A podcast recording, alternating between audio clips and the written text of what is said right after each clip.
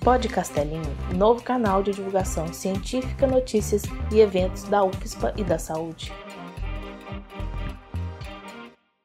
Neste episódio especial de encerramento da primeira temporada do Pod Castelinho, nós escolhemos algumas partes excepcionais de cada episódio que foi lançado na nossa plataforma, com a intenção de relembrar e de comemorar esse ano que, apesar de todas as suas dificuldades, também conteve avanços uh, e características positivas no projeto, no meio acadêmico e nas nossas vidas. Episódio 1 Entrevista com a reitora, com a reitora da UFXPA, Lúcia Campos Pelanda. Falando sobre outro projeto, né, que uh, nós ouvimos falar, assim, de algumas pessoas aqui pela UFSPA, é que é um projeto que aparentemente beneficiaria muito a comunidade da UFSPA e também, principalmente, a população em geral, é a Clínica da Saúde da Família. Uh, poderia nos explicar mais sobre, sobre ela, né, essa clínica, e como está o seu andamento? Uhum. É, a clínica é uma, um projeto assim que a gente gosta muito, acho que vai ser muito legal para todo mundo. O primeiro motivo da, da, gente ter pensado nessa clínica foi um pouco de deshospitalizar a formação, né? Vocês têm uma formação excelente no hospital, mas também precisam ter mais experiências em outros níveis de atenção à saúde, né? Uh, e aí a gente queria muito ter um ambulatório aqui dentro da UFSC, acabou evoluindo essa ideia para virar uma clínica da família. A gente conversou com a prefeitura prefeitura, com a Secretaria de Saúde, e o projeto está bem adiantado. Tem um grupo de trabalho que está Uh, determinando todos os detalhes, assim, está discutindo com todos os departamentos, com todo mundo, e o projeto já está em fase de elaboração. Eu acho que vai ser uma coisa muito legal para a gente. Assim, primeiro que a gente vai ter a oportunidade de ter um impacto social muito grande de atender a população do centro, incluindo a população de rua, né? Pode ter alguns atendimentos de populações específicas. Então, a ideia é que vai ter seis equipes de saúde da família depois também vai ter um espaço uh, para os uh, núcleos de apoio à saúde da família. Então, todos os cursos vão poder atuar. Então, todos, inclusive informática. Que ótimo. É, vai ser, assim, um projeto que vai ter pesquisa, extensão e assistência, tudo junto. Vai ser muito legal. Uh, o outro andar vai ter a clínica Escola de Psicologia, que é uma exigência muito importante das diretrizes e que a gente não tinha. Então, a gente assim, quer muito fazer essa, a clínica escola, e também a farmácia universitária. Então, vai ser um local de muitas coisas de atendimento uh, eh, para a população e um campo de prática muito legal para os nossos alunos, né? Agora, uma coisa que eu queria falar que é muito importante também, que é a questão do mundo, né? Eh, as áreas da saúde, elas são áreas que são muito difíceis. Por mais que a gente consiga uh, melhorar todas as coisas que estão no nosso alcance, sempre vai ser muito difícil fazer um curso na área da saúde, porque a gente é Olha, pensem assim, eu lembro de mim, né, entrando com 18 anos na faculdade. A gente é super jovem, muitas, muitas de vocês estão mudando de cidade, estão mudando de vida, estão se redescobrindo, estão se descobrindo como adultos. E aí tem que enfrentar doença e morte, não é fácil. Então tem coisas que a gente não vai. A vida é difícil, né? Mas difícil não necessariamente é ruim. Difícil deixa a gente mais forte. É claro que tem uma diferença muito grande aqui. A gente não deve procurar dificultar o caminho de ninguém. Mas tem algumas dificuldades que são naturais que eu acho que a gente já tem que saber esperar por elas e, e que saber que lidar com elas vai tornar a gente mais forte. E saber procurar ajuda, não, não precisa aguentar tudo sozinho, assim. Então, isso é outra coisa muito importante que eu já ia esquecendo, que é, que é talvez uma das coisas mais, foi a reestruturação do NAP, né, e do, do Serviço de Assistência Estudantil. Além do que a gente falou aqui, tem mais algum projeto, mais alguma, mais algum aviso, alguma coisa que uh, você gostaria de falar assim para a comunidade, tanto acadêmica como a comunidade em geral? Uhum. Ah, eu acho que tem tanta coisa legal que está acontecendo, assim, internamente acho que a gente está conseguindo tanta coisa legal. Uh, o que talvez falte para nós é comunicação. Então eu fiquei super feliz quando vocês lançaram o Pod Castelinho, uh, porque eu acho que é um instrumento de comunicação muito legal. Uh, o que eu queria pedir, assim, é para todo mundo que tiver dúvida, ter, pensar, bom, a, a informação está disponível, tem blog, tem pergunte para a reitoria, tem mensagem, tem e-mail, tem ouvidoria, tem um monte de formas de descobrir as coisas. Então, tentem assim ver a informação como se fosse um cientista mesmo, né? Pensar na informação, isso é verdadeiro, isso é um boato, não se angustiar com uma coisa que não está comprovada. Então, às vezes a pessoa ouve um boato, se angustia, ah, vai fechar tal curso, isso não existe, não existe nenhum plano de fechar curso nenhum, pelo amor de Deus, né? A gente está defendendo todos os cursos e a gente vai defender todos eles até o fim. Então, uh, não se angustiar com um boato que não tem fundamento, vir perguntar, né? Ainda mais que a gente está na era da fake news, né? Exato, cuidar muito com fake news, porque fake news, boato, essas coisas causam muito sofrimento que não precisava. Então, da gente ter não só a responsabilidade com o que, que a gente pro, propaga, né? Mas assim também de cuidar, ir atrás, procurar informação. Eu tenho, às vezes, muita dificuldade de contar tudo que está acontecendo, porque eu sou uma só, então, mas me ajudem, procurem, para a gente espalhar essa informação certa. Já estamos aqui, podem contar com a gente sempre também. Episódio 2: Larvas na biotecnologia, com a professora Daniele da Silva Trentin. Sabe que às vezes a gente tem que sonhar um pouco, imaginar um pouco, né? Muitas vezes eu fiquei pensando, e se a gente criasse um reatorzinho e colocasse esses animais, essas larvas ali dentro, colocasse plástico, elas comem aquilo ali, né, e transformam isso. A gente ainda não sabe se elas só picotam o plástico uhum. ou se elas transformam, metabolizam, enfim, né. Porque uh, existe já na internet, se a gente buscar, principalmente em países asiáticos, especialmente, uh, pessoas que têm, que cultivam um tipo diferente de larva, uh, que fazem a decomposição de matéria, de matéria orgânica. Então são pessoas que têm, assim, moram geralmente mais para fora, mais lugares mais afastados, mas isso já é realidade de determinados países, né? Então eu não sei quão longe poderia ser uma ideia de um reatorzinho, né, com essas larvas e que eventualmente, após um determinado uh, número de dias, como se fosse uma autoclave, né, para o pessoal mais leigo, uma panela de pressão, algo que a gente depois, é, de certa forma, esterilizasse e matasse esses animais também, por exemplo. Mas o mais importante é pensar que, eventualmente, se essas larvas digerem e degradam esse plástico, a gente pode estar tá gerando um possível subproduto. A gente pode estar gerando algo que pode ser utilizado, por exemplo, para preparar rações, por exemplo, de animais. A gente pode estar transformando isso em outro produto, né? Uh, então isso amplia muito mais ainda a, a, aplicação biotecnológica, né? De transformar um resíduo em algo é, que seja utilizado, né? Por exemplo, como ração. Gente não estuda só biofilme, a gente estuda outros fatores de virulência, né?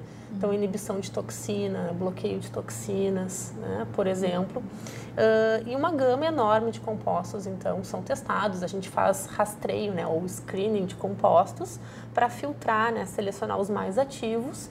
E a partir desses mais ativos, a gente vai tentando buscar o um mecanismo de ação. E quando a gente tem resultados interessantes, a gente parte então para os ensaios em vivo, utilizando o nosso modelo no laboratório, que são as larvas de Galéria melonella. Né? A gente uh, volta para elas desde volta novo. Elas. É, na verdade, é elas foram o início de tudo, né? Que é justamente essa pergunta, né? Por que, que é utilizada a galera melanela para testar a toxicidade do, dos compostos? É, então, a, a, a, utilização da galera melonela, né? Uh, ela vem sendo uma, uma, uma, ferramenta muito útil né, no laboratório de microbiologia, de pesquisa em microbiologia, né? tanto para testar a toxicidade desses compostos, porque a gente tem que ver se eles não são tóxicos, né? E também a eficácia deles no tratamento de uma infecção. Uh, existem vários fatores, principalmente técnicos, que nos levam uh, na galera melonela, principalmente porque a gente consegue criar esses animais no laboratório é, com um custo muito mais baixo que animais mamíferos. Né? A gente precisa de um espaço muito menor para eles, né? Uh, existe o manuseio deles, não é complicado, né? Claro, a gente precisa ter, especialmente, principalmente um técnico que fique né, todos os dias fazendo as trocas dos animais, existe uma rotina para isso, mas em termos de custo, ele é muito mais simples que os animais mamíferos. Episódio especial Coronavírus, com a professora Ana Gorini da Veiga e Luiz Carlos Rodrigues Júnior. O coronavírus é um vírus respiratório uma coisa importante a gente lembrar é que existem vários vírus que causam infecção respiratória, que pode ser uma, um simples resfriado ou pode ser uma infecção, uma síndrome respiratória aguda grave com sintomas mais severos, como por exemplo, que a gente está vendo nos casos mais graves de infecção por coronavírus, quadros de pneumonia. Mas é importante a gente lembrar que a maioria, o que está sendo observado agora na epidemia do coronavírus, é que a maioria dos casos são casos leves ou moderados. A doença se torna mais crítica na população adulta, principalmente adultos acima de 60 anos, e principalmente indivíduos com algum outro tipo de comorbidade, ou seja, alguma outra condição de saúde, que pode ser um indivíduo cardiopata, um, uma pessoa que tenha doença pulmonar obstrutiva crônica, né, a DEPOC, pode ser um indivíduo que seja tabagista, que faça muito uso de álcool, imunodeprimido e outras condições de saúde que vai, que vai deixar esse indivíduo mais suscetível a desenvolver sintomas mais graves da doença, uma infecção mais profunda, principalmente acometimento dos pulmões, e aí sim são pacientes que a gente tem que ter um cuidado maior, que, que tem que ser dada toda uma atenção maior à saúde desse paciente. Bom, o coronavírus é um vírus que causa infecção respiratória. Então, uma coisa importante da gente lembrar é que existem vários vírus que podem causar infecção respiratória em humanos. Tem aqueles vírus mais comuns, o rinovírus, vírus respiratório sincicial, o parainfluenza, metapneumovírus, adenovírus, o vírus influenza, tanto influenza A quanto influenza B, que todos os anos a gente tem epidemias bem sérias de influenza, né? O influenza é responsável por causar hospitalização, inclusive levar a óbito muitas pessoas em todas as regiões geográficas. Também é o vírus mais associado com pandemias respiratórias, como foi o caso da gripe espanhola em 1918, 1919, a pandemia da gripe A em 2009. E agora a gente está vendo, então, um coronavírus causar essa epidemia no final de 2000, que começou no final de 2019 e que está entrando aí 2020. É bom a gente lembrar que teve um coronavírus que causou uma epidemia bem grave em 2002, 2003, que foi o SARS, a síndrome aguda respiratória severa, né, grave. E também a gente teve o, um outro coronavírus do Oriente Médio que causou uma epidemia também muito grave em 2012. E agora a gente tem um coronavírus muito semelhante àquele coronavírus de 2002, 2003, que, portanto, recebeu esse nome de SARS coronavírus 19 ou SARS-CoV-19. Esse é o nome do vírus. A doença por ele, por ele causada recebeu o nome de Covid-19, que é a doença causada por coronavírus de 2019. E por que, que esse vírus, de uma hora para outra, passa a infectar um ser humano?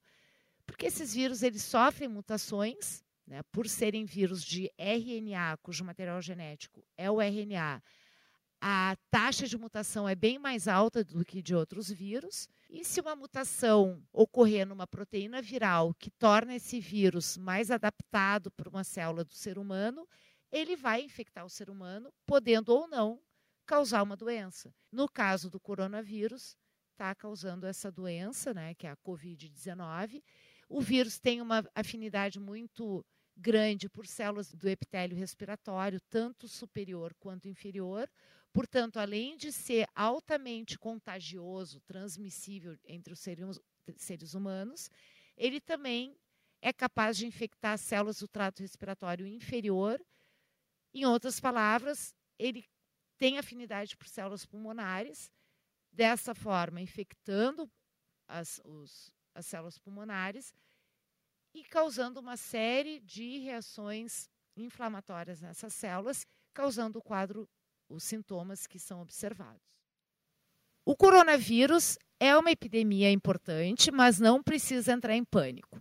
Né? Medidas simples podem reduzir significativamente o risco da pessoa se infectar.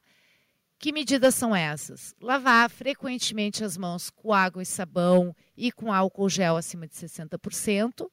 Se apresentar qualquer sintoma de uma infecção respiratória, seja uma tosse, espirros, dor de cabeça, pode ou não estar acompanhado por febre, entrar em contato com um profissional de saúde, principalmente da vigilância epidemiológica, da, vigilância, da Secretaria Municipal ou Estadual de Saúde, ficar em casa se tiver esses sintomas, se vacinar contra a gripe, né, a gripe causada pela influenza. Então, lembrando, a vacina não protege contra o coronavírus, mas é extremamente importante, porque vai contribuir para a saúde individual contra o vírus influenza e, consequentemente, contribuir para o sistema todo de saúde.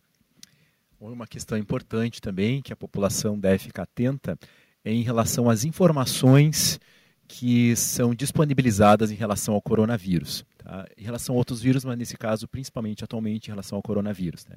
A gente sempre tem que estar sempre atualizado em relação às informações, mas informações de fontes oficiais. Tá?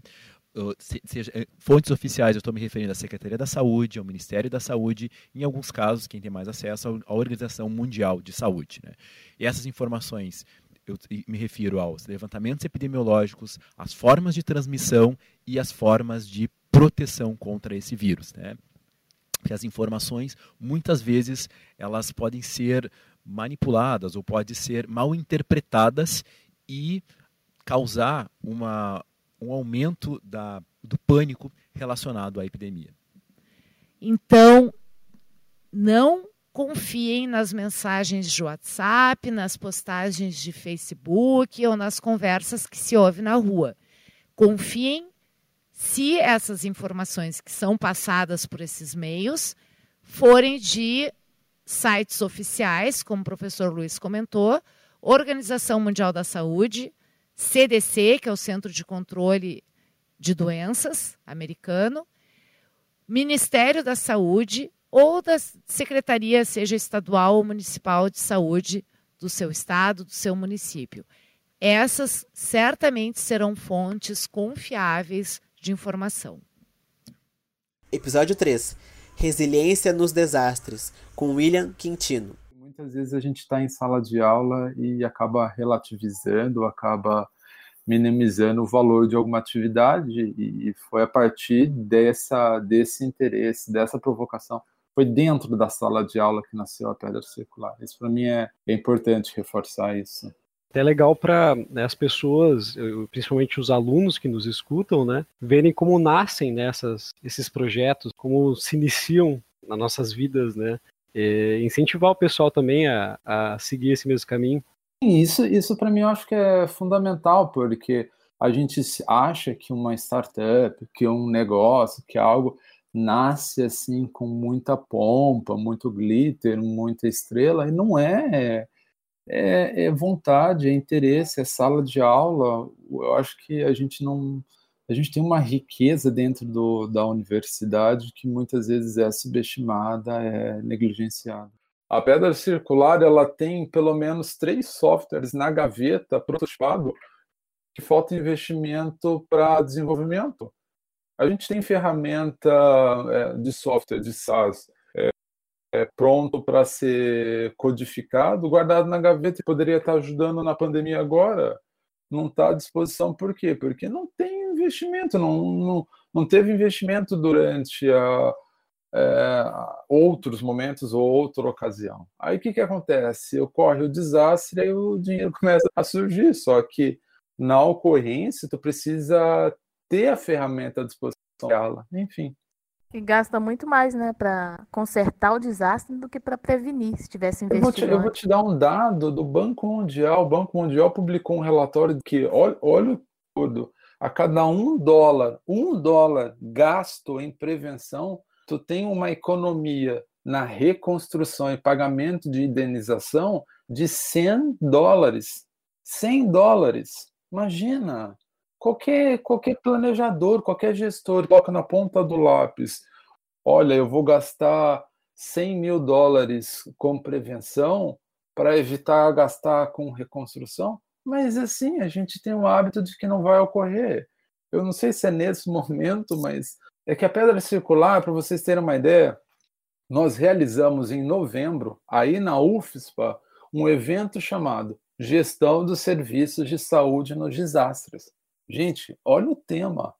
A gente não conseguiu patrocínio, a gente teve meio gato pingado no evento. Qual que é o tema hoje do mundo? É o colapso de serviços de saúde na pandemia. Gente, foi em novembro que a Pedra Circular fez esse evento. Novembro. Não foi assim há dois anos atrás, há cinco anos atrás. Foi em novembro. E não teve, não teve dinheiro para o coffee break do evento.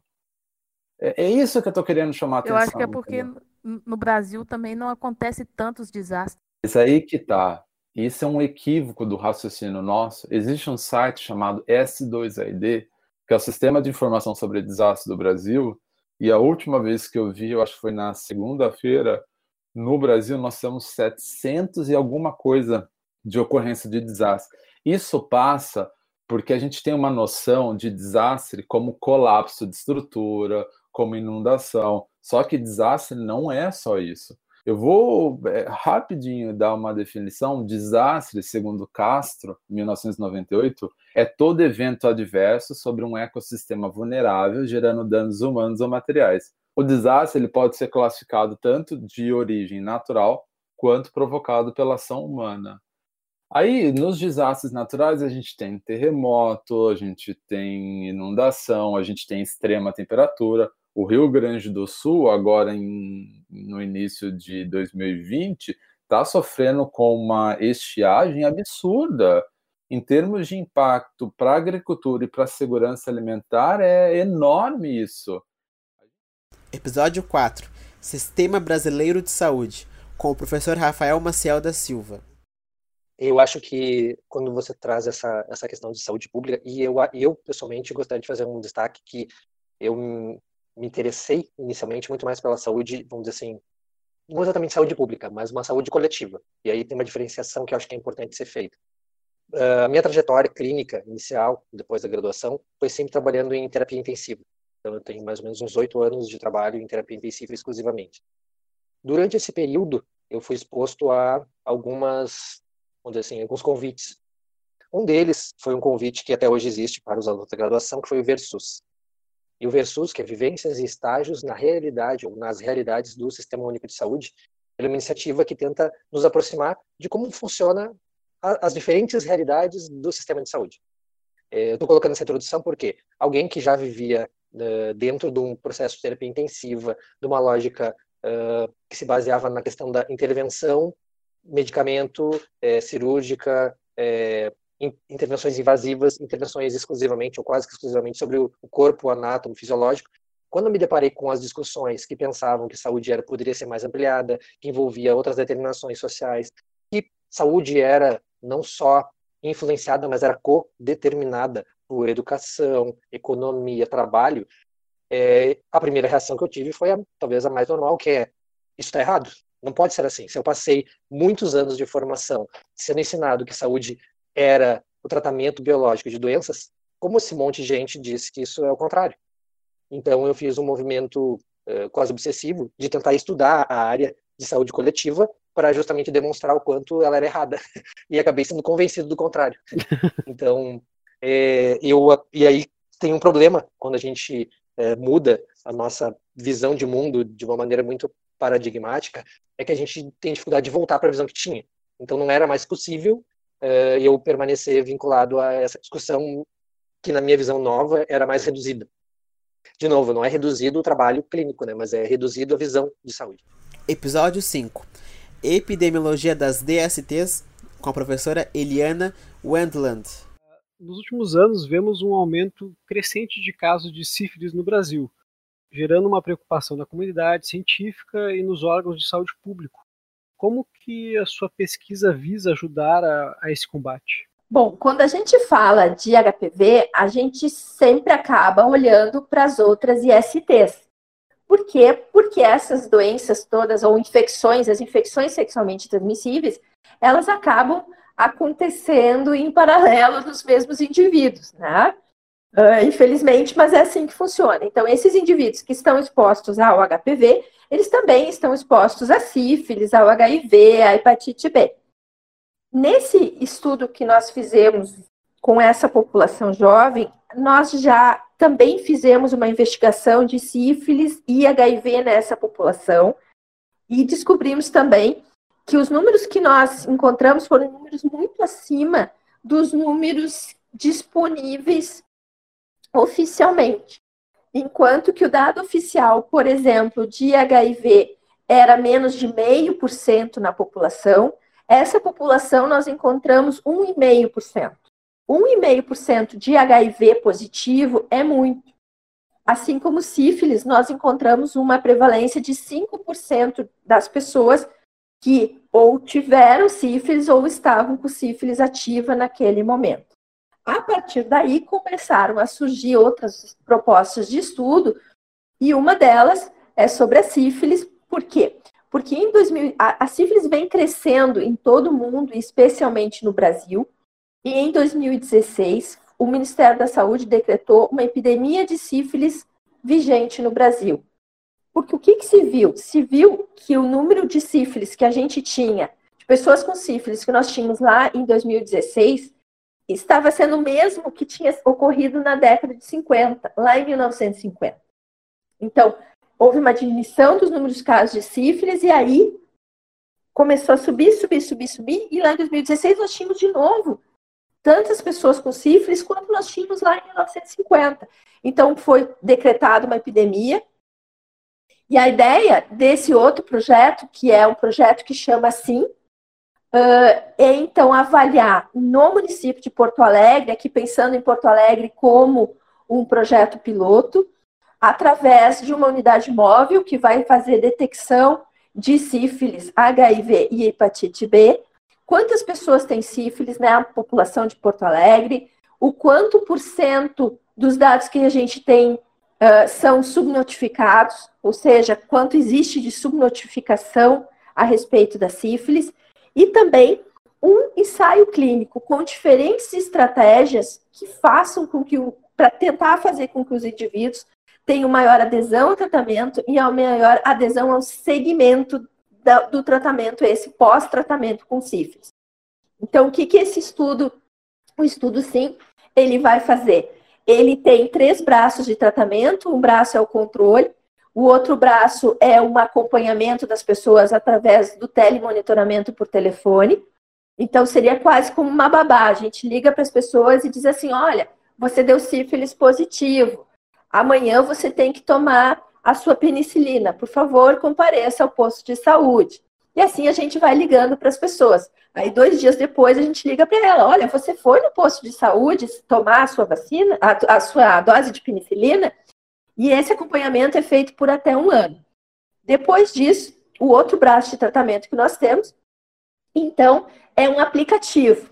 Hoje em dia, todo mundo usa, todo mundo tem celular e as pessoas usam muito aplicativos e principalmente um processo que a gente chama de gamificação. Todo mundo gosta do Twitter, do Instagram, do Facebook, todo mundo usa, e a gente e, e se viu que as pessoas são muito ligadas nos likes. Então eu posto lá porque eu quero ter muitos likes, a gente gosta do podcast, vai ter muitos likes, né? Então, o que, que a gente viu? Que isso está muito presente na vida das pessoas. E a nossa ideia foi usar exatamente isso para a gente conseguir um melhor tratamento e acompanhamento da sífilis. Então, foi lançado um aplicativo, que é o outro braço de tratamento. As pessoas vão usar um aplicativo, esse aplicativo é um jogo, e para cada fase, uh, para que elas possam passar de fase no jogo, elas precisam fazer uma parte do tratamento delas. Então, são três braços de tratamento: um game, uh, acompanhamento por telefone e outro cuidado usual. E com isso a gente espera que a gente possa dar aí uma ferramenta importante que possa ser usada para toda a população e melhore as taxas de tratamento e acompanhamento por sífilis e com, com isso consiga reduzir a infecção. Sim, com certeza. E uma, uma dúvida que me surgiu agora é esse todas essas iniciativas surgiram aqui da UFSPA, é, inclusive o game, ou foram, né, foram de diversos lugares? Como é que funciona isso? Todos esses projetos, eles vêm uh, a partir de uma questão muito prática do Ministério da Saúde. O Ministério da Saúde disse assim, olha, eu tenho um problema. Esse meu problema é a sífilis. Aí a gente conversa e eu digo, olha, então eu acho que para responder essa tua pergunta, a gente precisa fazer um projeto desse jeito. A partir dessa combinação, então, que a gente faz, sendo essa proposta aprovada, nós começamos a executar. Então, a partir de, um, de, um, uma pergunta muito prática, em termos de saúde pública, nós propomos aí uma estratégia para investigar isso, e aí a gente começa a execução uma vez que, que é aprovado. Né? Uhum. É, mas e o, o jogo ele saiu da onde? Tem, por exemplo, uma coisa que é que minha área é informática biomédica, né? Daí eu me interesso O jogo saiu da minha cabeça. Deixa ah. é, é, porque a gente estuda bastante isso também, né? A questão da gamificação, melhorar. O jogo, da onde é que eu tive essa ideia do jogo? Para contar um pouquinho para vocês, assim, ó. Uh, porque eu, eu, eu vou dizer para vocês que eu não sou uma grande usuária de redes sociais, mas eu sou uma observadora. E, e, eu vejo que as pessoas usam muito as redes sociais e principalmente é, essa coisa de ser curtido, né? Então eu, eu, as pessoas postam lá e depois elas ficam cuidando quantas pessoas dão like, quantas não dão, qual é o impacto que isso tem, o alcance, porque é uma maneira de tu medir o alcance que você tem publicamente. E aí eu tive essa ideia que de usar isso, então, como um game mesmo, eu disse, então vamos fazer as pessoas jogarem. Porque se as pessoas gostam, por exemplo, de jogar Candy Crush, por exemplo, uh, se eu ficar, fizer com que elas fiquem adictas ao meu joguinho, né, tipo um Candy Crush, elas vão querer jogar. E para isso elas vão querer fazer o tratamento para que elas possam pular de fase, passar de fase. Então a ideia do jogo é exatamente essa, assim. É, é um jogo muito parecido com o Candy Crush, que a gente pediu para eles fazer, que é aquele jogo que possa, então, atingir todas as camadas da população, todas as classes uh, sociais. Um jogo fácil de fazer, mas que fosse aditivo, assim. Porque o que a gente quer é bem isso, que as pessoas queiram jogar e que as pessoas queiram passar de fase. E para isso elas têm que fazer o tratamento corretamente. Episódios 6 e 7.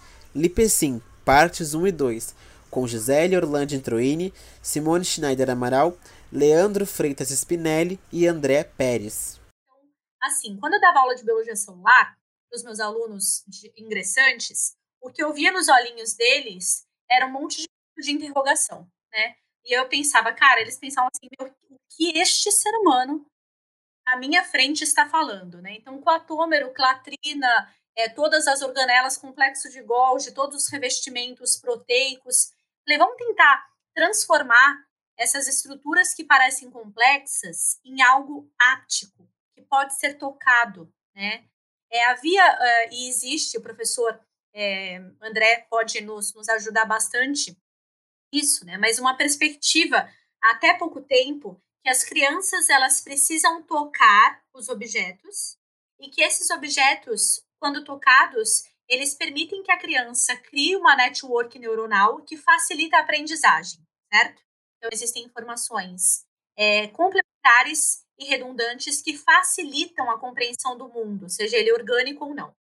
Agora, os estudos que comparam crianças com adultos, eles não observam praticamente diferenças. Então, nós, como adultos, continuamos a aprender pelo tato, então, o objeto tridimensional trazido à baila, né, então trazido à educação, ele é importante para a nossa aprendizagem de maneira complementar e redundante, assim como para a criança. Então, é necessário que a gente crie e recrie, que tenhamos réplicas dessas estruturas, sejam moléculas, no meu caso, sejam estruturas anatômicas, é, no caso do professor Spinelli, né, ortopédicas, para explicar questões em termos de traumatologia, e na, na, na, na minha área de atuação em biologia celular. Essa parte da impressão 3D, essa, esse projeto né, que foi é, idealizado e foi é, submetido em 2015 para o MEC, foi contemplado, ele envolvia a parte de impressão 3D de biologia celular, que foi o kickoff, né? Colocou a bola no campo para a gente começar com as primeiras impressões, né? Ok. Aí a gente começou a desenvolver é, esse trabalho que era apenas, apenas projetos em educação criativa e inclusiva.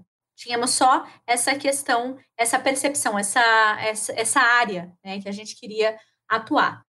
Acontece que a parte de fabricação digital, ela começou a crescer exponencialmente. Eu conversando com o André, o André falando, não, Gisele, pelo amor de Deus, além da impressão 3D, você precisa ter uma corte a laser. Você precisa. Deu, ai meu Deus, mas o que, que a corte a laser é tão incrível, né?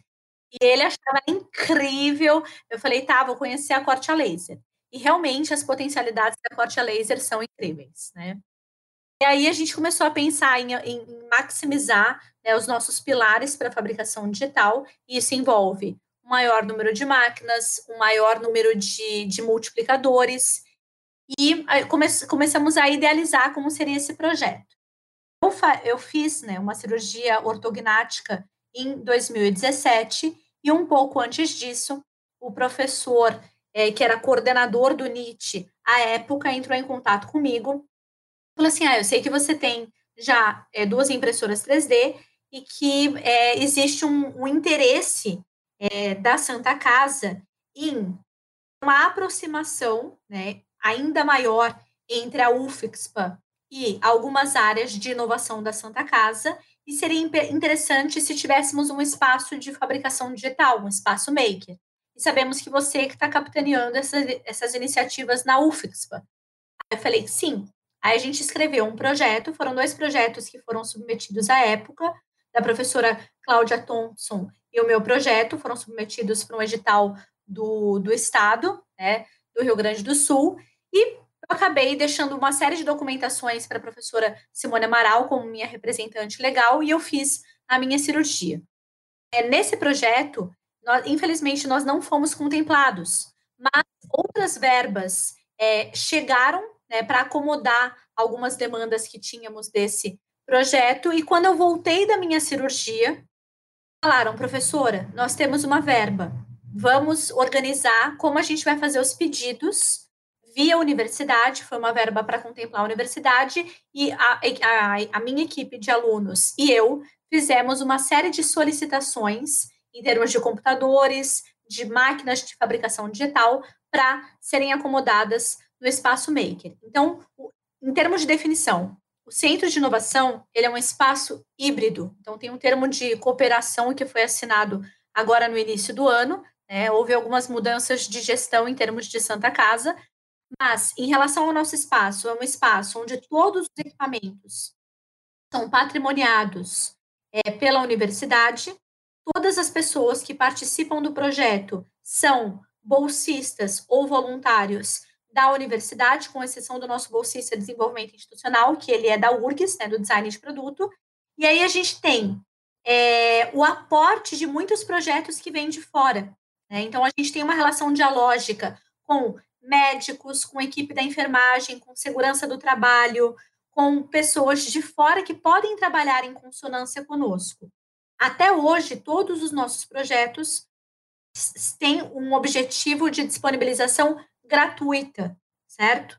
Não tivemos nenhum investimento de empresa, a não ser nesse período pandêmico que a gente teve doações. Né? Então, doações de filamentos, doações de é, carvão é, ativado ou doações de outros insumos são utilizados para os EPIs. Mas a gente tem uma, até o presente momento, né, é, associações e cooperações que são gratuitas nesse espaço híbrido UFIXPA Santa Casa, uma cogestão da nossa universidade e de instâncias da Santa Casa. Episódio especial EAD emergencial, com a reitora Lúcia Campos Pelanda e a pró-reitora de Extensão e Assuntos Estudantis, Débora Coelho demorou, né, para ela voltar, sair da suspensão, né? Porque vocês batiam muito nessa tecla de somos um curso de saúde e temos muita coisa prática que não pode ser substituída, né? Exato, a gente demorou mesmo para tomar essa decisão, foi uma decisão muito difícil, porque a gente tem assim uma consideração enorme pela qualidade, né, dos nossos cursos, e a gente não queria de jeito nenhum que a formação ficasse prejudicada. Mas com esse. E também no começo da epidemia a gente tinha uma previsão, muitos países conseguiram, né, com medidas rigorosas, sair em dois, três meses do isolamento. Agora, como se prolongou demais a situação, com o risco da gente realmente perder o ano, a gente considerou essa hipótese. Bom, vamos começar aos poucos, com o que for possível, né, de uma forma mais flexível possível também. Eu acho que não é para ninguém se angustiar que vai ter agora uma carga horária enorme toda de uma vez. Não, a ideia é que pelo menos no começo seja o máximo possível de flexibilidade, de atividades assim mais de metodologias ativas, né, de atividades mais diversificadas que não sejam aulas teóricas mais magistrais, né, que sejam mais tradicionais, não, que a gente possa juntos mudar um pouquinho até a nossa concepção de ensino, assim, de tentar tirar um pouco da centralidade do conteúdo, da carga horária e pensar mais em maneiras de aprender com as situações que acontecem. Ninguém de nós escolheu viver uma pandemia, é uma situação muito ruim que a gente jamais escolheria, né? Mas a gente também, por outro lado, como a, a estudante, como profissional de saúde, é uma situação que é importante a gente aprender como lidar, né? Então, então, são muitas coisas que, que pode acontecer no futuro de novo. Muitos cientistas dizem que não é impossível que aconteça novamente. Então, é bem importante a gente aprender como lidar. Acho que é uma grande oportunidade de aprendizado que nenhum de nós escolheu, mas a vida às vezes é assim, né? Joga pra gente umas coisas que a gente não escolheu e a gente. Eu gostaria de complementar, complementar não, mas reforçar essa questão da comunicação, né? Eu acho que é bem importante qualquer dúvida, qualquer ansiedade, antes de uh, chegar a uma conclusão, uh, tenta conversar, né? Tenta trazer essa dúvida para mais pessoas que tenta nos procurar para que a gente consiga dialogar juntos, né? Porque senão a gente aumenta ansiedades às vezes, porque uh, antecipa uma resposta sem a resposta chegar efetivamente. Então, acho que a comunicação e, e, estar aqui né, é um processo de comunicação e um espaço muito privilegiado de comunicar. Uh, é, é, muito importante nesse momento ela é um cuidado, né? Um cuidado com o outro e o um cuidado com a gente mesmo no momento que a gente assume que nós vamos nos comunicar e que nós vamos buscar entender e dialogar e, e, e tirar dúvidas uh, em coletividade, né? Sem adiantar a resposta, sem saber efetivamente a resposta. Bonito isso. Agora fiquei orgulhoso de estar fazendo meu trabalho aqui. Sim, fundamental. Então, pessoal, esses foram os trechos dos episódios selecionados pela equipe do Podcastelinho. 2020 foi um ano atípico, mas muito importante para a comunidade científica. Nós utilizamos a ferramenta de comunicação e o ato de comunicar para fazer uma ponte entre a UFIXPA e a sociedade. Em nome de toda a equipe, nós gostaríamos de agradecer todo o apoio e a disponibilidade dos professores de participarem e engrandecerem o potencial do nosso projeto de extensão, além, claro, de contribuírem ainda mais com a divulgação científica na área da saúde. E também queremos te agradecer por consumir o nosso conteúdo e ajudar no combate às fake news. E que em 2021 possibilite o Podcastelinho a produzir ainda mais episódios com mais convidados e com conteúdos dinâmicos e interessantes para todos os ouvintes. Eu quero deixar aqui também um obrigado especial a todos os membros da equipe: a professora Ana Gorini, o Andreas Rubner Matos, a Bianca Paceto, a Camila Gomes Rosado, o Carlos Daniel Vieira, o Felipe de Assis Ribeiro, a Laura Derengoski, o Michael Triarca Cunha, a Ravena Maia Cardoso e o Vinícius Vicente Soares. Sem eles, este projeto não existiria. Não esqueçam de nos acompanhar nas redes sociais. No Twitter, no Facebook e no Instagram é podcastelinho. E no site é www.podcastelinho.com. Lá tem mais informações sobre o projeto e todos os episódios disponíveis. Se cuidem e cuidem de quem vocês amam. Até